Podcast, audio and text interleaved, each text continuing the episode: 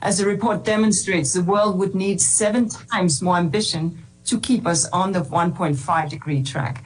And this is a yawning gap that we must close in eight years. Eight years in which we must increase, increase ambition, make new plans, put in place new policy.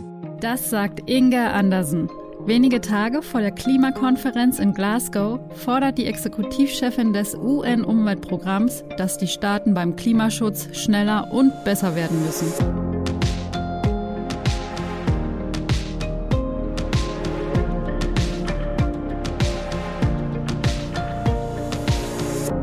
Ihr hört das Klima-Update, den Nachrichtenpodcast von Klimareporter, zurzeit in Zusammenarbeit mit der Taz. Ich bin Sandra Kirchner von Klimareporter und spreche heute mit Lena Wirber vom Klimahub der Taz. Hallo Lena. Hallo Sandra. Ja, es gab diese Woche eine ganze Menge neuer Berichte, über die wir heute sprechen wollen. Zuallererst wird es um den Emissions Gap Report gehen, der sich damit beschäftigt, wie weit die Welt aktuell davon entfernt ist, das 1,5 Grad Limit einzuhalten und wie viel Grad wir vermutlich stattdessen erreichen werden. Dann schauen wir uns einen Bericht zur Situation des Amazonas-Regenwaldes an und am Schluss wird es nochmal ein bisschen fröhlicher. Da sprechen wir über den Happy Planet Index. Ja, aber wir beginnen mit einem sehr drängenden Thema. Es geht darum, dass wir viel mehr beim Klimaschutz machen müssen. Am Sonntag beginnt ja die Klimakonferenz in Glasgow. Da verhandeln die Staaten, wie sie gemeinsam das Pariser Klimaabkommen umsetzen wollen. Das heißt, wie soll die Menschheit eigentlich das 1,5 Grad Ziel erreichen? Und laut einem Bericht vom Umweltprogramm der Vereinten Nationen, UNEP, äh, der in dieser Woche vorgestellt wurde, sieht es so aus, als gibt es da noch richtig viel zu tun. Genau, das UNEP hat sich nämlich angeschaut, wie sehr sich die Temperatur wohl erhöhen wird, wenn sich die Weltgemeinschaft an ihre aktuellen Ziele und Maßnahmen, die sie sich jetzt vorgenommen hat, hält und wie weit das vom 1,5 Grad Ziel entfernt sein wird. Und dazu hat man sich die Klimapläne der einzelnen Staaten angeguckt, die im Konferenzfachsprech NDC heißen, kann man sich schon mal merken für nächste Woche. Ähm, und diese Pläne dann ins Verhältnis zum 1,5 Grad Ziel gesetzt. Und dabei kam eben raus, dass sich die Welt gerade eher auf einem Pfad von 2,7 Grad Erwärmung bis Ende dieses Jahrhunderts bewegt und damit eben noch richtig weit vom 1,5 mhm. Grad Ziel entfernt ist. Und jetzt klingt 2,7 Grad vielleicht erstmal gar nicht so schlimm. Ähm, aber wir wissen, das ist einfach was anderes, als wenn es im Sommer mal nicht 29, sondern 30 Grad hat. Bei der durchschnittlichen Erderhitzung macht eben jedes Zehntel Grad einen riesigen Unterschied. Ähm, und wir sehen das ja aktuell schon. Also im Moment hat sich die weltweite Durchschnittstemperatur um mehr als ein Grad im Vergleich zum vorindustriellen Zeitalter erhöht. Und wir sehen jetzt schon heftige Folgen. Also ne, in diesem Jahr hatten wir eine Rekordhitze und Brände in den USA, in Sibirien mhm. oder in Griechenland, um nur ein paar zu nennen. Und in Deutschland gab es diese Flutkatastrophe, von der wir alle mitbekommen haben. Und das alles passiert eben schon jetzt, wo der Anstieg der Durchschnittstemperaturen bei etwas über einem Grad liegt.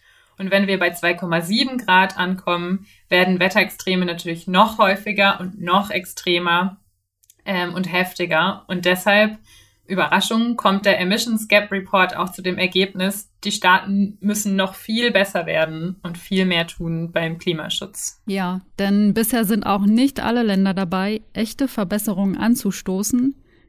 Die Länder, die das Pariser Abkommen unterzeichnet haben, müssen ja dieses Jahr ihre neuen und aktualisierten Klimapläne vorlegen. 120 Länder haben das schon gemacht und genau diese Klimapläne hat sich das UNEP für den Bericht jetzt angeschaut. Und dabei ist nochmal deutlich geworden, nicht alle Länder haben ihr Klimaziel wirklich verbessert. Also zum Beispiel würden die aktualisierten Pläne von Australien, Indonesien oder Mongolei gar keine Verbesserung bringen. Und Brasilien und Mexiko haben sogar noch Pläne vorgelegt, die zu mehr CO2-Ausstoß führen würden als die, die sie vorher eingereicht hatten. Das passt natürlich gar nicht zu den Zielen des Pariser Abkommens, denn da heißt es ja, dass die Länder ihre Zusagen oder ihre Klimapläne im Laufe der Zeit noch steigern sollen. Und im Prinzip müssten eigentlich alle Länder nachlegen, aber vor allem die G20-Staaten, also die größten 20 Industrie- und Schwellenländer, denn die sind für rund 75 Prozent der weltweiten CO2-Emissionen verantwortlich und dazu gehören beispielsweise Deutschland oder Frankreich, aber eben auch Länder wie Brasilien, China oder Indien. Mhm.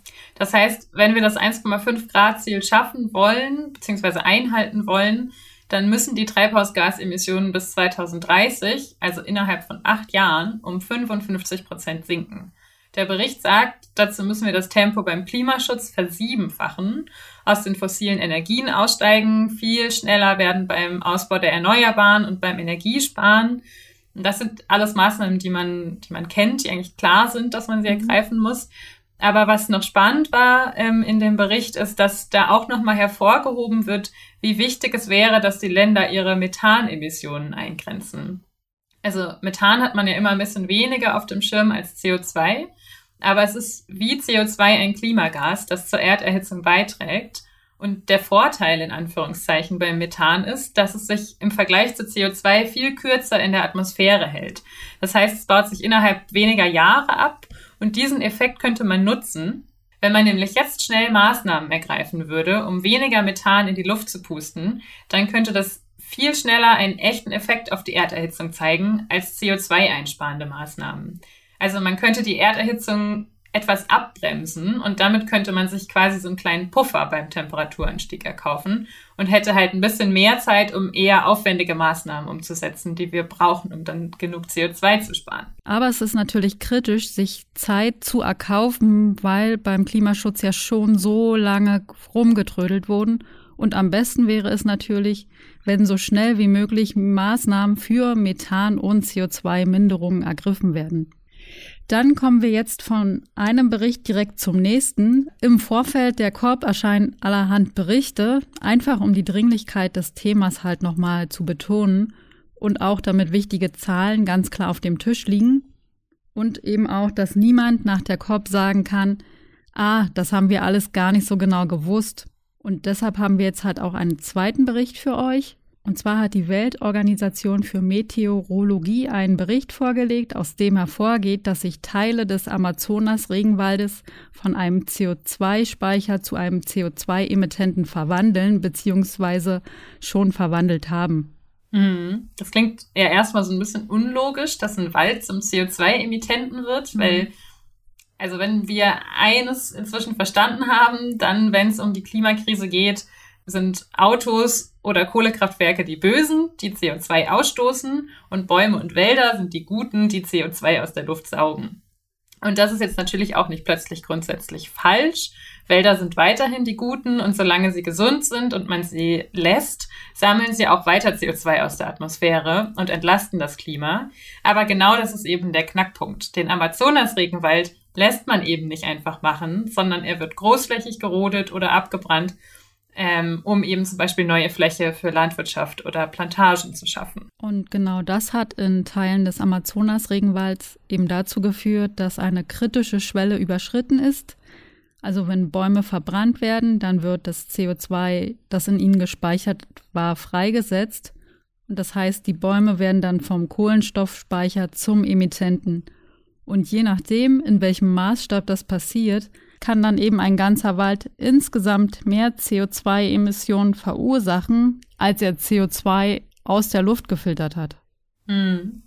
Im Amazonas-Regenwald gilt das bisher nur für den südöstlichen Teil. Der westliche Teil des Amazonas funktioniert wohl noch als Kohlenstoffsenke, nimmt also mehr CO2 aus der Luft auf, als er abgibt. Aber wie lange das noch so bleiben wird, ist laut den AutorInnen des Berichts unklar.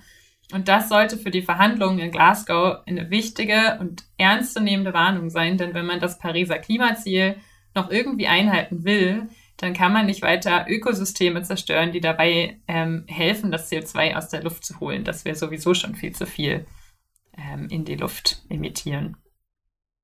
Und deshalb muss man dann eben ganz genau hingucken, was die Politik in Brasilien macht. Die haben ja in dieser Woche angekündigt, dass illegale Rodungen bis 2027 oder spätestens 28 im Regenwald aufhören sollen. Und das illegale Abholzen hat in den letzten zwölf Monaten um 51 Prozent zugenommen, sagen Fachleute.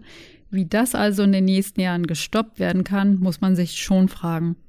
Ja, ähm, nach diesen ganzen Berichten, Reporten mit bedrückenden Nachrichten ähm, haben wir noch ein Thema für euch, äh, das ein bisschen positiver ist als die anderen beiden.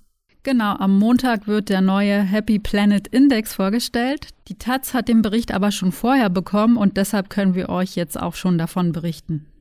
Genau, den Happy Planet Index gibt es schon seit 2006 und der erscheint dieses Jahr zum fünften Mal. Und dahinter steckt der britische Think Tank New Economics Foundation. Und der beschäftigt sich ganz viel damit, wie man Wohlstand messen kann. Bisher wird Wohlstand ja hauptsächlich daran gemessen, ob ein Land ein ordentliches Wirtschaftswachstum beziehungsweise ein großes Bruttoinlandsprodukt vorzuweisen hat.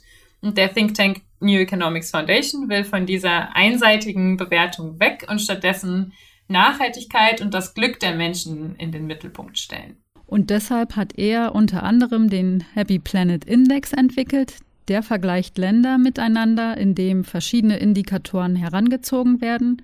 Also erstens wird geguckt, wie glücklich sind die Menschen in den jeweiligen Ländern im Durchschnitt.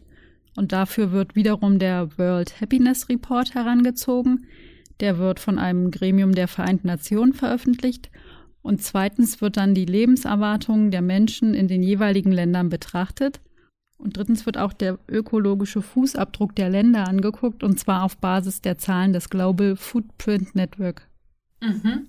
Und danach werden die Länder eben gerankt. Also die Länder, die einen kleinen ökologischen Fußabdruck ähm, und dabei glückliche Menschen mit möglichst länger Lebenserwartung haben, landen eben weit vorne und die anderen Länder eben weiter hinten. Deutschland liegt im aktuellen Bericht übrigens auf Platz 29, das heißt im oberen Mittelfeld. Damit hat es sich im Vergleich zur letzten Erhebung 2016 verbessert, wie übrigens ganz Westeuropa insgesamt aber es ist noch eine Menge Luft nach oben.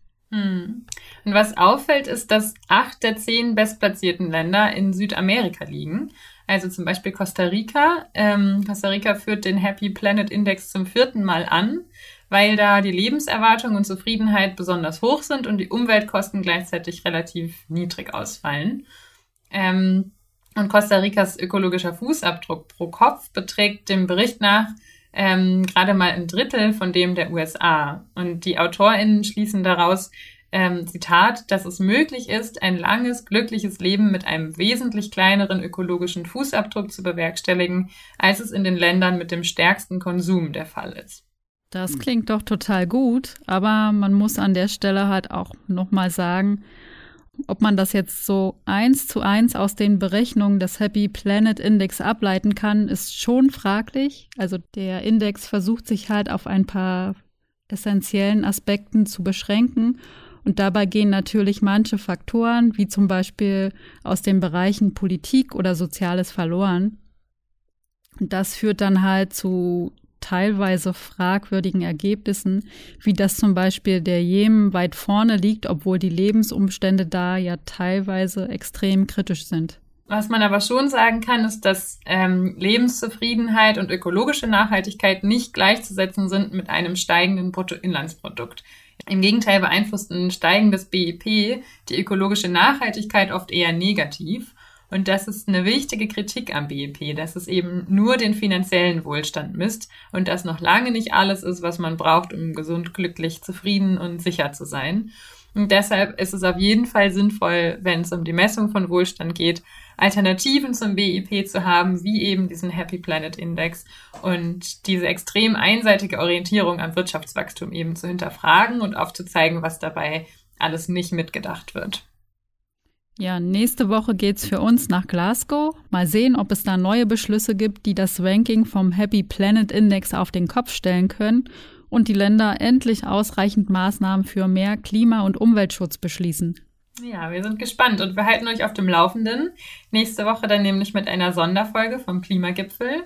Und bis dahin bedanken wir uns jetzt bei allen Menschen, die uns diese Woche mit einer Spende unterstützt haben. Das waren Dagmar Spieß, Eckbert Hohmeister, Dietrich Bellinger und Matthias Kock. Vielen Dank dafür, das freut uns sehr.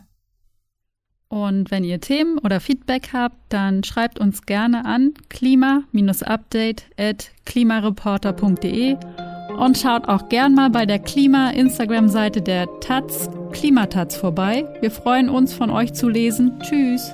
Tschüss.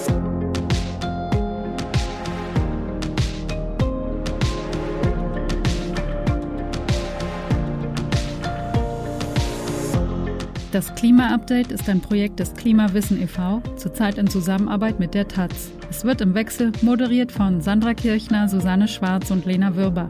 Produziert wird es von Christian Eichler. Dieses Projekt wird erst durch eure Spenden möglich. Wenn ihr euch vorstellen könntet, uns finanziell zu unterstützen, dann klickt gerne auf den Spendenlink in der Podcast-Beschreibung.